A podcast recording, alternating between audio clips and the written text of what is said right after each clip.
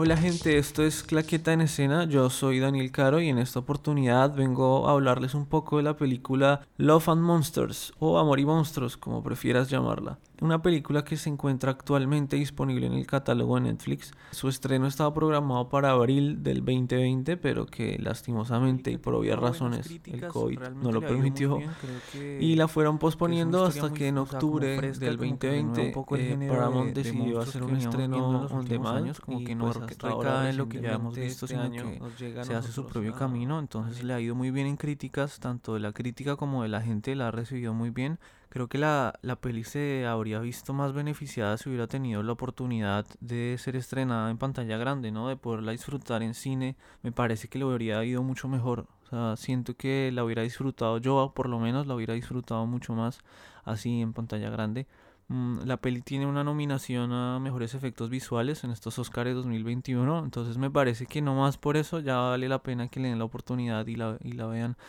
Tiene un elenco medianamente conocido, o sea, creo que de los más conocidos que, vemos es, Dylan O'Brien, que lo pueden reconocer por Maze Runner, los que hayan visto esta saga de películas, o la, por la serie Teen Wolf también hace parte. Y creo que es una peli que no cae en clichés, o sea, no siento que caiga tanto en los clichés o en lo que venimos viendo como de estas pelis de, de amor o de monstruos, ¿no? Porque me parece que es una combinación bastante llamativa.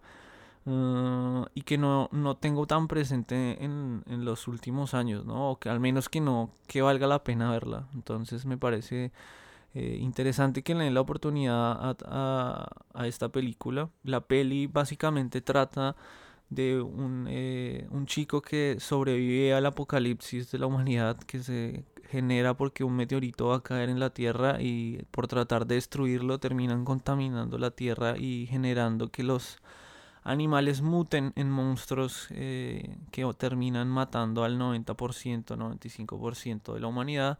Y la humanidad que sobrevive se vive en colonias y sobreviven bajo tierra. Entonces este chico que, quiere como tener su historia de amor, que quiere, que se siente solo, encuentra a, a la persona que ama viviendo en otra colonia como a, digamos así como 150 kilómetros, una cosa así, de donde él está y decide sin tener mucha experiencia para viajar y sobrevivir y cosas así, eh, hacer este viaje para encontrar el amor, ¿no? Y se la juega toda, o sea, se juega su vida por, por esto y, y esto es, y es más o menos como, como va la trama de la película, no les quiero contar mucho más para que ustedes eh, se la vean y después me cuenten, eh, nos cuenten en nuestras redes sociales, en Instagram o Facebook o en nuestros Instagrams personales, eh, qué les pareció la peli, si les gustó no les gustó, qué les pareció eh, los efectos, si les gustó la historia o los aburrió.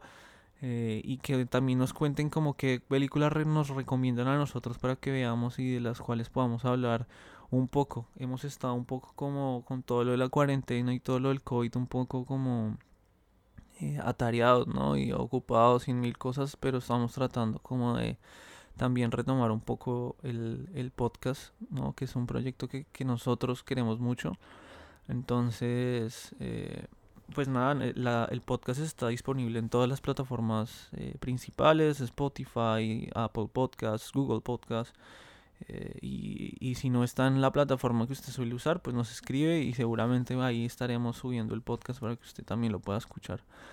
Entonces, sin más que decir, espero que vean la película. Me parece una buena película para verse un fin de semana, un domingo así en la tarde con, amigos o con su pareja y, o en familia y, y que la disfrute y me cuente qué le pareció. Yo soy Daniel Caro y esto es una recomendación de Claqueta Express para Claqueta Necesita.